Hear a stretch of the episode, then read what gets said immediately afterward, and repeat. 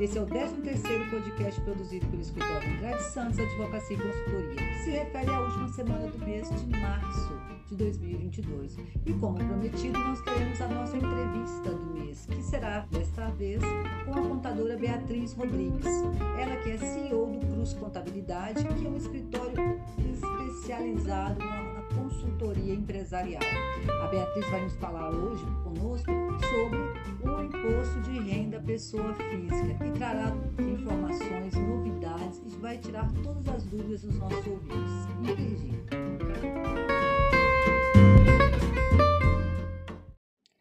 Olá, Beatriz. Inicialmente, eu gostaria de agradecer a sua gentileza em mais uma vez aceitar o convite aqui do podcast Mundo do Trabalho para falar sobre esse assunto que todo ano tira o sono do brasileiro, né? Imposto de renda pessoa física. E nós estamos aí, né, com alguns dias para para finalizar a etapa de entrega da declaração, e nada melhor do que ter um, uma profissional especialista como você para tirar as nossas dúvidas, especialmente considerando que todo ano o, a Receita Federal altera essas regras, né?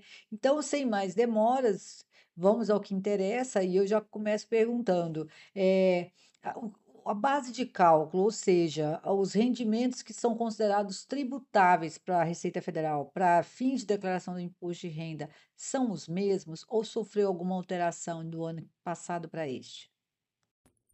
Olá, Neile. Obrigada novamente pelo convite. Fico muito grata em poder contribuir com as dúvidas do imposto de renda. Realmente, Neile, quando chega essa época de entrega do imposto de renda, é de tirar o sono de qualquer um. Bom, esse ano, a Receita Federal comemorou 100 anos do imposto de renda aqui no Brasil. Então, ela trouxe algumas novidades tecnológicas. Mas, em contrapartida, os rendimentos continuaram os mesmos do ano anterior. Ou seja, a pessoa física que teve rendimento tributável superior a R$ 28.559,70 e o produtor rural que teve a receita bruta superior a R$ 142.798,50, estão obrigados a entregar o imposto de renda à pessoa física do ano calendário de 2021, que é entregue agora em 2022. Lembrando também nele que quem teve o rendimento isento superior a 40 mil também é obrigado a declarar o imposto de renda no ano de 2021.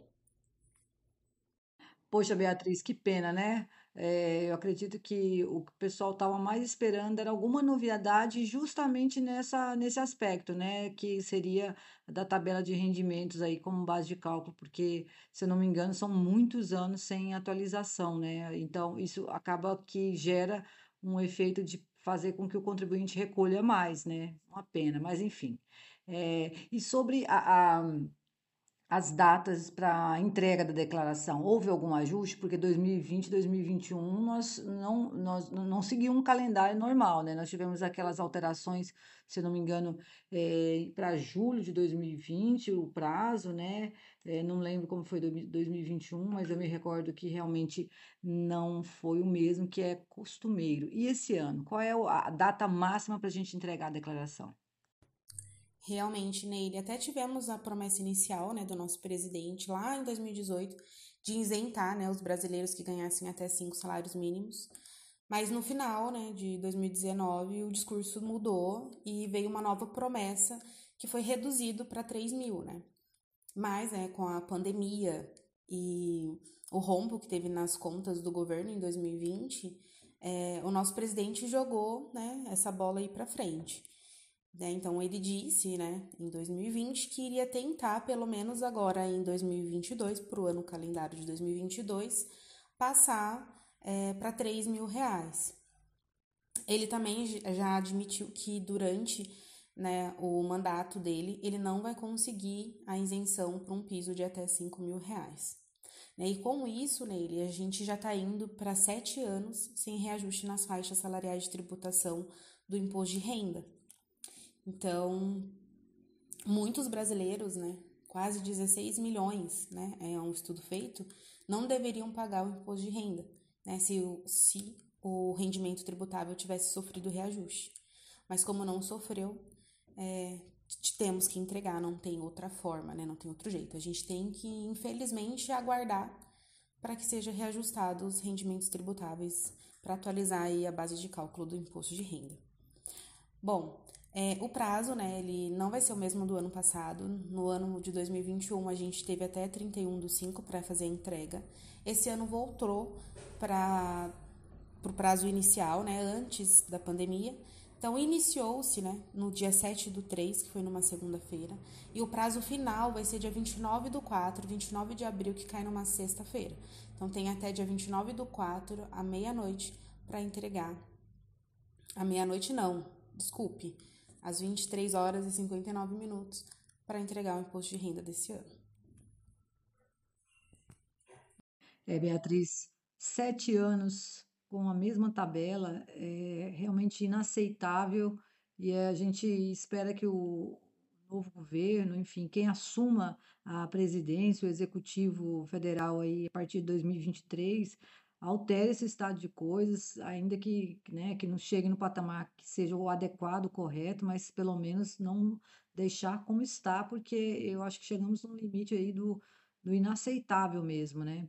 Mas falando dessa questão do, do, dos rendimentos, né? Além dessas pessoas que eh, estão obrigadas por conta dos rendimentos que estão, né, que alcançam ali os limites da tabela do imposto de renda, ou seja, eh, empregados que às vezes até têm a, a, a, o imposto já retido na fonte, quando recebe o, o salário, o, o, o rendimento já tem ali também é, retido o valor que, que, que é devido para a Receita e, portanto, só vai fazer a declaração, assim como também a, a, todas as pessoas físicas que têm, tiveram rendimentos ali superiores ao que diz a tabela, todas as pessoas já sabem que são obrigadas a fazer a declaração de imposto de renda. Além dessas pessoas, tem mais alguém que, mesmo não recebendo valores acima da tabela, tem que declarar? Quem seriam essas pessoas? Sim, Neile. É, as pessoas que tiveram, né, as pessoas físicas que tiveram ganho de capital na alienação de bens sujeito à incidência de imposto e quem comprou é, bens no valor superior a 300 mil ou teve operação na Bolsa de Valores, investimentos, também estão obrigados a declarar o imposto de renda, tá bom? É, referente aos contribuintes que não têm obrigatoriedade de entregar mas ele recebeu ali, né, teve rendimentos mensais que eu teve retenção de imposto, que a partir de 1.903,98 reais mensais ele já tem o imposto de renda retido na fonte. Então, esses contribuintes, eles não têm a obrigatoriedade de entregar por não atingir a receita bruta anual, mas eles podem entregar para conseguir recuperar o imposto que foi retido na fonte. E algo muito interessante nele é que assim, quem não tem a obrigatoriedade de entregar, no caso desses contribuintes que não atingiram a receita bruta anual, né, os rendimentos brutos anuais, mas tiveram o imposto retido na fonte, eles vão receber né, esses valores, é, eles vão receber esses valores de volta como restituição, reajustados pela taxa Selic. Então é importante declarar para você conseguir é, ter esse dinheiro de volta. Né? Lembrando que para você conseguir ter esse valor de restituição, você precisa entregar a declaração, né? As pessoas físicas precisam entregar a declaração ainda no ano de 2022, tá bom? Outra coisa legal é que para eles que não se enquadram na obrigatoriedade, eles não pagam multa por entregar a declaração fora do prazo. Então, quem não é obrigado a entregar e teve algum imposto retido na fonte por algum motivo, ele pode entregar depois do dia 29 de abril, que ele não vai ter multa pela, pelo atraso na entrega. Beatriz, muito interessante, né, essa situação que a pessoa que não é obrigada a declarar, ela, se ela resolver declarar até para receber um valor que ela tem direito da restituição, se ela ultrapassar o, o prazo é, da, né, que é, da obrigatoriedade que é abril, ela não ser multada, isso é muito interessante. Eu não sabia, eu acho que muita gente não sabe, né? Que se a pessoa, uma vez que ela não é obrigada, se ela resolver declarar para ter até uma restituição, ela pode declarar depois de abril. Muito, muito interessante. Agora você até comentou, né, sobre aplicações financeiras e mencionou a, a, a Bolsa de Valores, né? Investimento em ações e, e fundos imobiliários. Agora eu fiquei em dúvida, né? Como que fica a renda fixa, por exemplo? Não estou falando da poupança necessariamente, falando, por exemplo, de tesouro direto. É, é, necessário declarar ou ter um limitador financeiro aí, uma questão de valor? Como é que fica? Ou independente, porque eu sei que a bolsa, como você falou agora há pouco, independente do valor, se você é, operou na bolsa, né, comprou ações, vendeu, qualquer coisa assim, é obrigado. qualquer que seja o valor, né. Agora, com relação à renda fixa, no caso, eu estou citando, por exemplo o Tesouro Direto, mas poderia ser um CDB, uma, eh, uma LCI, LCA, como é que fica? E e já aproveitando, e a criptomoeda, né, que é uma forma de investimento aí que é muito, eh, moderna, novidadeira, muita gente nesses últimos anos aí aderiu à criptomoeda, como é que fica? É preciso declarar? Tem um limitador financeiro de valor, até "X" valores não precisa, como que fica, eh, a respeito desses 2 tipos de investimento? Realmente, nele, para quem tem, né, investimentos na bolsa de valores, quem movimentou na bolsa de valores no ano, já é obrigado a declarar o imposto de renda independente do valor. Agora, como que funciona né, aplicações financeiras? Tesouro Direto, LCIs, LCAs. É, a Receita Federal ela exige né, que todos os, os rendimentos e despesa sejam detalhados ao longo do ano, né, para garantir que a tributação seja é, esteja sendo paga de maneira correta. Então, quem já é, quem se enquadra naqueles requisitos da obrigatoriedade que a gente comentou anteriormente, né? Os rendimentos tributáveis, compra de imóvel acima de 300 mil, enfim, é, é obrigado a declarar os títulos de renda fixa no imposto de renda. Tá bom? Há uma confusão, né? É, uma discussão que muitas pessoas têm dúvida em relação ao imposto de renda, né? Porque a gente sempre ouve que esses títulos eles são isentos de tributação e de fato eles são, né? Porque eles já, é, no, ou no seu vencimento, ou no, no, vencimento do título, ou no resgate, já é cobrado o, o imposto de renda para pessoa física. Mas isso não significa que os contribuintes não precisam declarar isso no imposto de renda. Tá? Existe, aí vem a pergunta: existe um valor mínimo em investimentos em renda fixa que torna a declaração obrigatória? Sim, existe. Então, primeiro ponto: quem já está obrigado a declarar o imposto de renda, ele já automaticamente é obrigado a declarar todos os investimentos que ele tem, seja na bolsa de valores ou em título de renda fixa. É, de, é, um ponto importante que eles são obrigados a declarar esses títulos neles de renda fixa se eles tiveram um saldo superior a 140 reais. Se não teve, não precisa, mas eu sempre aconselho declarar todos, independente se você teve o saldo superior a 140 reais ou não, tá bom? É, agora, quem teve, né, quem, o contribuinte que teve rendimentos tributáveis na fonte com valor superior a 40 mil em, em aplicação nesses títulos de renda fixa, eles também são obrigados a declarar o imposto de renda, mesmo que eles não se enquadrem naqueles requisitos de rendimento tributável. É, embora né, é, parte desses ganhos eles não sejam, não, não sofram é, incidência de tributos aqui no Brasil, o contribuinte deve inserir sim na declaração do imposto de renda 2022 todos os investimentos que ele tinha na carteira em 2021. Sobre os criptoativos, né, nele, as criptomoedas. Sim, é, quem é, tem uma obrigatoriedade nisso, né? Então, quem tem valor igual ou maior que 5 mil reais em aplicações, né, em criptoativos, eles também são obrigados a entregar o imposto de renda. A Receita Federal, agora no tutorial do, da declaração do imposto de renda 2022, ela orienta, né, na, nesse tutorial, que os criptos ativos eles devem ser declarados em conjuntos, né? Então deve ser os, os 5 mil reais é o conjunto de criptoativos. Então nele você pode ter criptomoedas ou outro ativo digital da mesma espécie, né? É, cuja, né, assim, o valor da aquisição dele seja igual ou superior a 5 mil reais. Só que nele, no ano anterior, esse limite de 5 mil reais era considerado por ativo e não o conjunto de criptoativos, né? Então, ou seja, é, por exemplo, Ano passado era 5 mil reais em bitcoins, era 5 mil reais em altcoins. E esse ano já mudou um pouco o discurso, falando que é o conjunto de criptoativos o valor de, o, de 5 mil reais para considerar ser obrigatório a entregar no imposto de renda pessoa física. No entanto, né, por conta desse motivo, e até por cautela, eu recomendo né, que se o contribuinte adquiriu criptomoedas ou bitcoins ou qualquer é, é, moeda digital, né, qualquer outro ativo digital, ainda que em conjunto é, seja igual ou superior a 5 mil, ele declare. Beatriz, sensacional seus esclarecimentos sobre a parte de investimentos na, na declaração da Receita. Muito completo mesmo.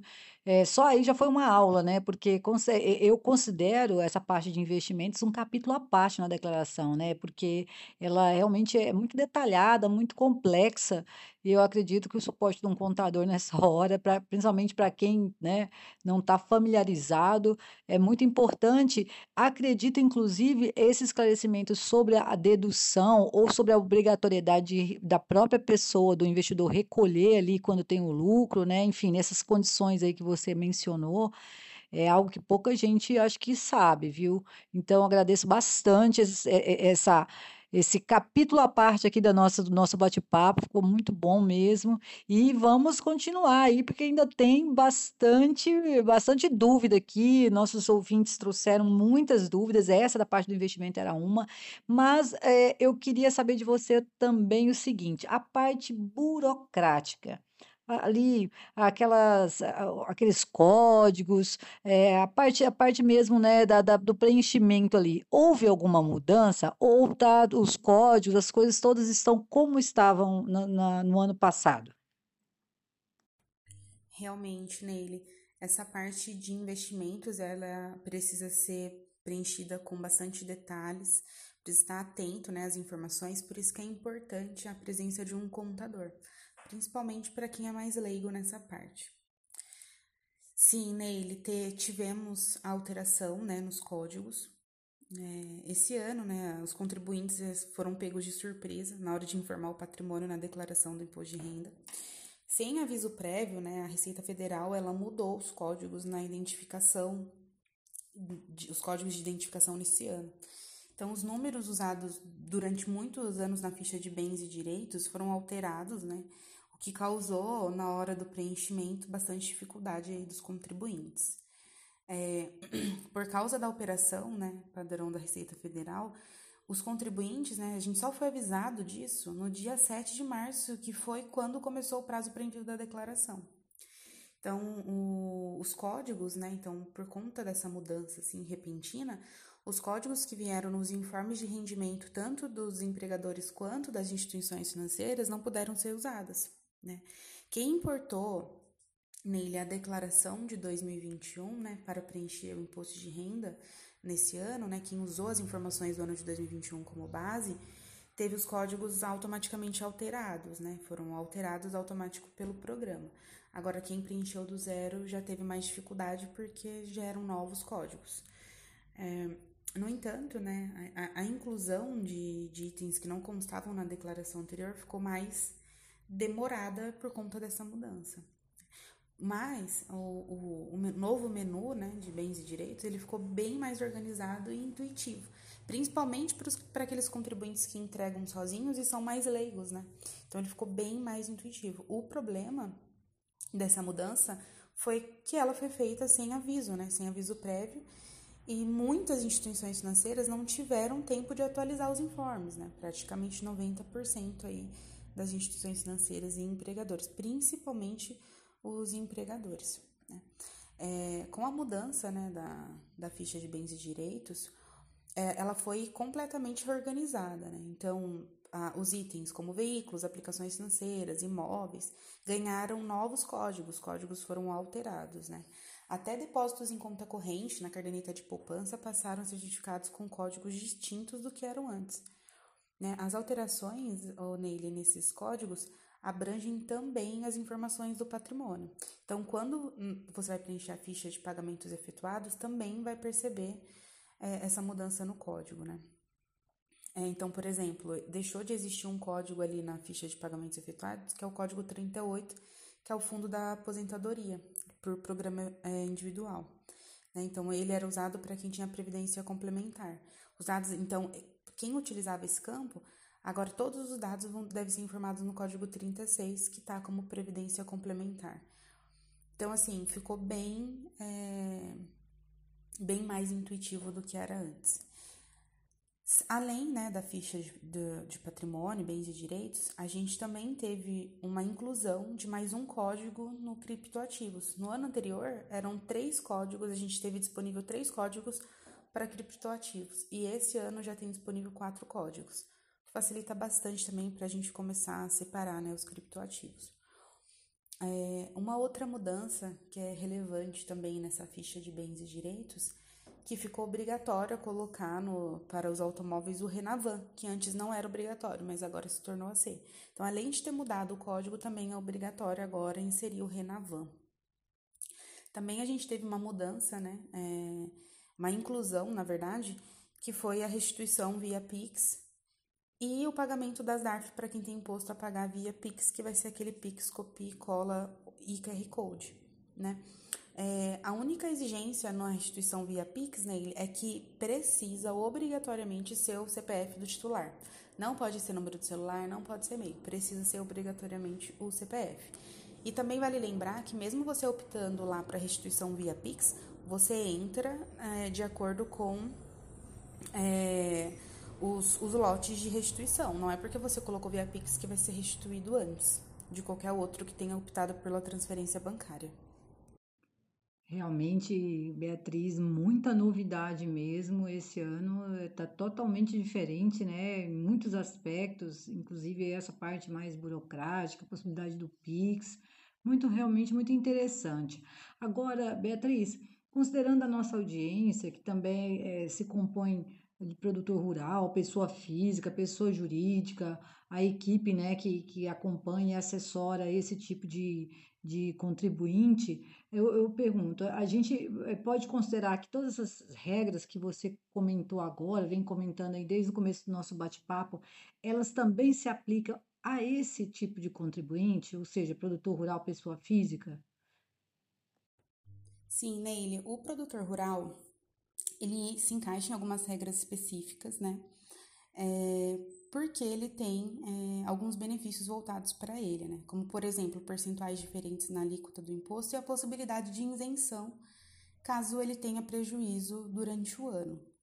Como eu disse no início aqui do, do podcast, o produtor rural ele é obrigado a entregar o imposto de renda se ele teve receita bruta anual superior a 142.798,50.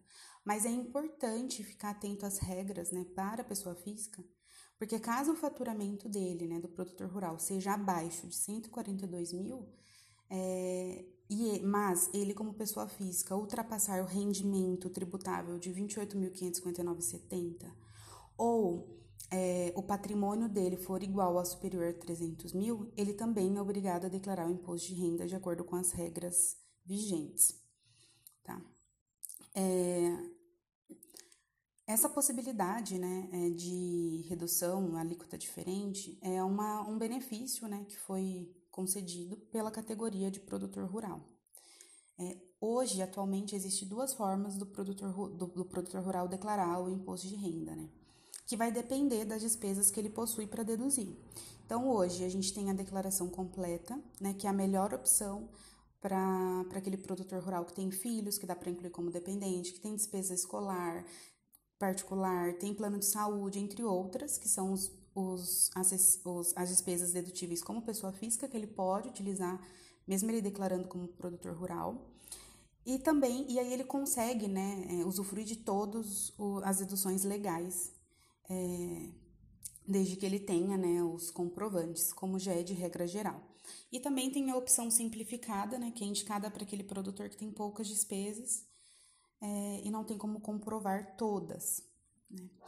O, é, para ter direito né, a essas regras, né, essas, essas regras específicas, principalmente para é, alíquota diferente, o produtor rural ele precisa é, desenvolver atividades que vão além das tradicionais, como por exemplo a exploração e extração animal e vegetal é uma atividade é, além da tradicional. Então, essa atividade se enquadra na regra específica. A apicultura, a avicultura também, então precisa ficar atento às atividades para ver se a atividade que ele exerce se enquadra na regra específica para ter esses direitos, nessa né? possibilidade de percentuais diferentes e isenção. Tá, mas Bia, como que o produtor rural vai declarar o imposto de renda? Né? É, é importante nele que o produtor rural inclua né, todos os custos com a produção agrícola, os investimentos que foram feitos nas atividades rural, é, as receitas rurais. Além das receitas rurais, é importante também que ele coloque receita proveniente de aluguel como pessoa física, financiamentos, funcionários, investimentos, é, toda a parte de sementes que ele comprar, adubo, transporte, equipamentos, combustível, tudo isso entra né, na declaração que pode ser dedutível. Hoje, né, atualmente, para facilitar a vida do produtor rural, a Receita Federal, né, o governo disponibilizou o livro Caixa, o livro Caixa Digital do Produtor Rural, que atualmente é obrigatório só para aquele produtor rural que teve receita bruta superior a 4,8 milhões. Mas eu recomendo né, que o, qualquer produtor rural preencha o livro Caixa, mesmo que não seja esse digital fornecido pela Receita, pela, pelo governo, né, pela Receita Federal e pelo governo, porque ele tem um maior controle, né, do que foi, é, um, ele tem um, ele, o livro caixa ele permite que seja feito um acompanhamento mais rigoroso e um controle, né, do que deve ser declarado. E aí quando chega na hora de fazer o imposto de renda, né, como produtor rural, pessoa física, ele já consegue é, ter o resumo ali de tudo que ele precisa preencher, o que é dedutível, o que não é, tudo que ele comprou, tudo que ele investiu, porque facilita bastante e aí ele pode usufruir da declaração completa que ele está disponível para ele, né? Todas as deduções legais, tanto como produtor rural como pessoa física. Certo, Beatriz. É, realmente cada caso é um caso e precisa de muito estudo, né? Assim, é, mesmo o produtor rural, ele tem suas particularidades, né? Precisam ser consideradas. Agora, Beatriz, com esse tanto de novidade aí, nos conte, por favor, as formas de entregar a declaração esse ano permanecem as mesmas ou elas também sofreram alguma mudança aí que a gente não está sabendo? Conta para nós, por favor. Neile, esse ano nós temos né, três meios de entrega do imposto de renda e também temos três meios de preenchimento do imposto de renda. Ah, os três é, meios, né? A gente tem o programa da declaração do imposto de renda, que é o programa padrão da Receita Federal que a gente faz o download no nosso computador. Ah, tem o aplicativo Meu Imposto de Renda, que está disponível no Play Store para download no smartphone. E a gente tem o portal ECAC, que é o portal da Receita Federal. É, além desse, desses três meios, a gente tem também disponível esse ano três formas de preenchimento da declaração, né? A primeira a importação de dados de declaração anterior. Então, para quem já declarava imposto de renda, tem a opção de pegar o arquivo da última declaração e importar esse arquivo, que ele já vai trazer todas as informações básicas, né? Os bancos, dados pessoais, e aí é só fazer a, a edição, né? Incluir os dados recentes e conferir. A gente tem a declaração pré-preenchida, que esse ano ganhou destaque, né? Na, vamos se diz, a Receita Federal ela ampliou, né? Então ela é o meio de preenchimento em destaque, né? Como meio de entrega. Porque uh, no ano passado a Receita Federal ela tinha liberado a declaração pré-preenchida apenas para o contribuinte que tinha o certificado digital pessoa física. Esse ano ela já liberou para um público maior, né? E é, a única obrigatoriedade para você se beneficiar dessa declaração pré-preenchida é possuir o cadastro no GOV e ter o selo de confiabilidade no nível prata ou ouro. É, e a declaração pré-preenchida ela já traz as informações automáticas do Carnê-Leão e todas as informações que a Receita Federal consegue fazer o cruzamento de dados. E a terceira forma né, de preenchimento do, do imposto de renda é iniciar a declaração em branco do zero. Então, você inicia a, o preenchimento do tudo do zero, não vai ter dados importados ou dados sincronizados. É, é importante ressaltar nele que para quem é, se beneficiar do preenchimento, né, da declaração pré-preenchida, é, as informações é totalmente de responsabilidade do contribuinte. Então, antes de fazer a entrega, confere certinho todas as informações que a Receita Federal sincronizou. Se for, precisar alterar, tem como alterar. Então, é importante para não correr o risco, né, de cair em malha depois. É, um, um, um item muito legal né, que a gente tem também esse ano é que o contribuinte que iniciou o preenchimento em uma dessas dessas plataformas, né, desses meios, ele pode terminar em outra, porque vai ficar sincronizados os dados. Então, por exemplo, se você começou o preenchimento né, no, no programa instalado na Receita Federal no computador e você não conseguiu concluir, você pode concluir a, o preenchimento pelo ECAC ou pelo aplicativo Meu Imposto de Renda, porque os, os, as os três aplicativos eles vão ficar sincronizados. Então, é, isso foi legal também para esse ano. Beatriz, muito legal essas, essas as três formas e também os três meios. E interessante ver como o, o alcance, né, do, dos braços, dos dedos aí da Receita sobre as nossas informações. E falando nisso, é, como, como que a Receita Federal realiza cruza, esses cruzamentos, né? Eu fiquei curiosa porque você disse que Agora, por exemplo, começa num, meio, já pode finalizar em outro, porque ela busca as informações tanto de um canal quanto do outro e integra. Então, em relação a esses, é, é, as informações mesmo de terceiros, né? Prestadores de serviços, às vezes é, é inquilino que paga aluguel. Como que a Receita realiza esses cruzamentos dessas informações? Quais são as, as mais comuns de acontecer? A Receita Federal ela realiza nele diversos, é, diversos cruzamentos de informações, né?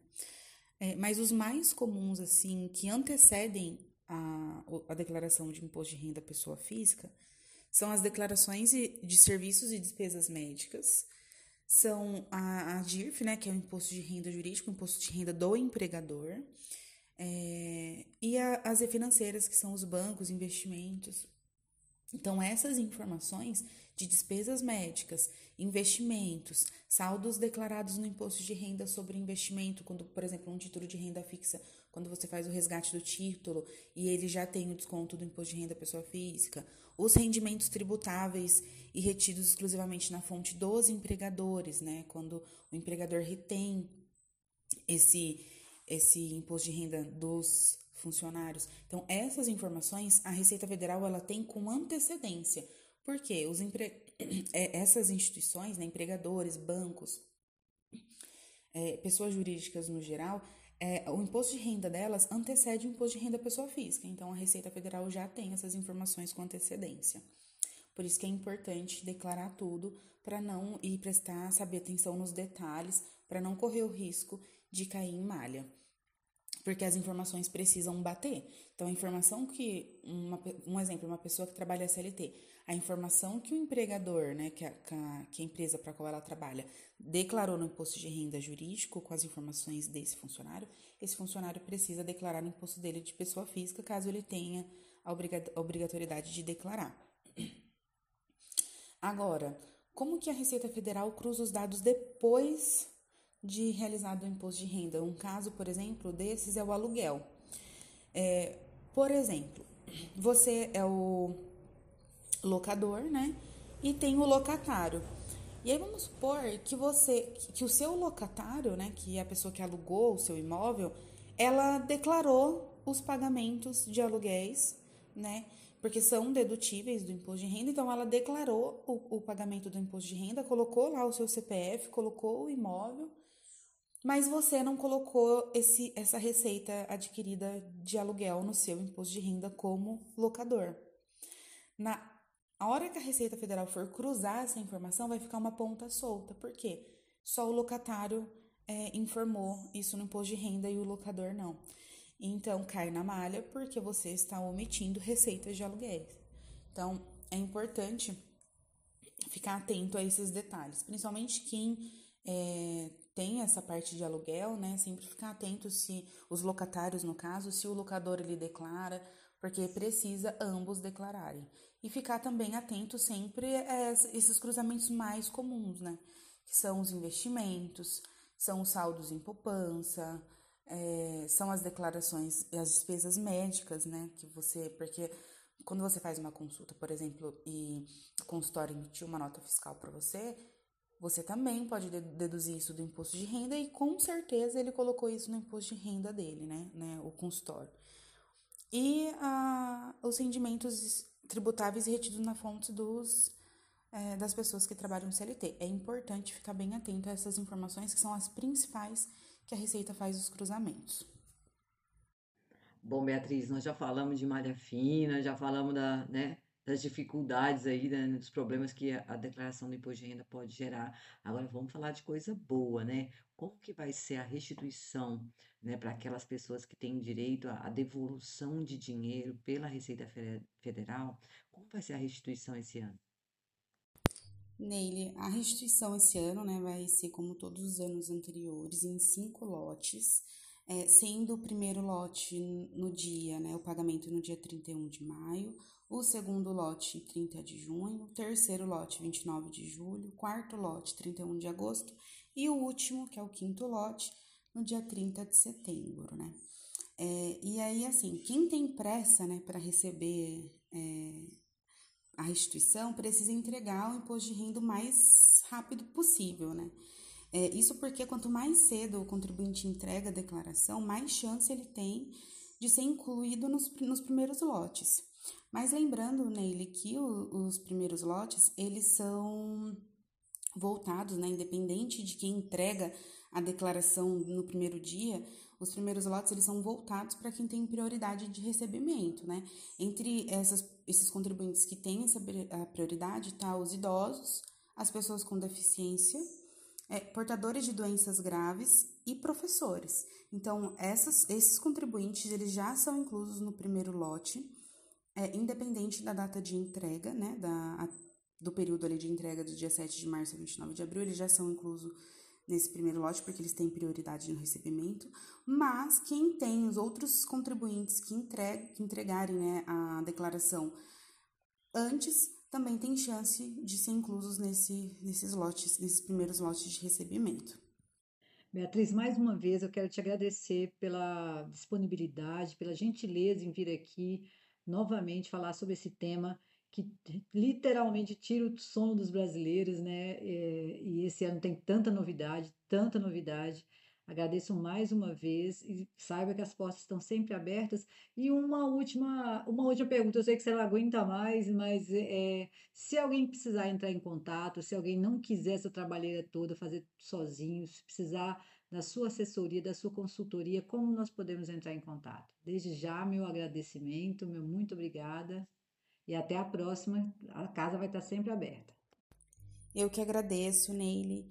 É sempre muito gratificante poder contribuir na orientação né, dos contribuintes. Realmente, esse ano teve bastante coisa, bastante coisa mudou, a tecnologia aumentou. Então, assim, teve bastante novidade esse ano. Bom, para quem quiser entrar em contato comigo, o meu e-mail é beatriz.rodrigues.crux.com.x contabilidade.com.br. Meu telefone de contato com o WhatsApp é 19 99378 3569. Fico à disposição para tirar qualquer dúvida e orientar os contribuintes na melhor forma de entrega desses impostos de renda aí do ano de 2022. Nele, agradeço imensamente o convite a confiança depositada em mim. É sempre uma honra é, poder fazer parte aqui com você no podcast.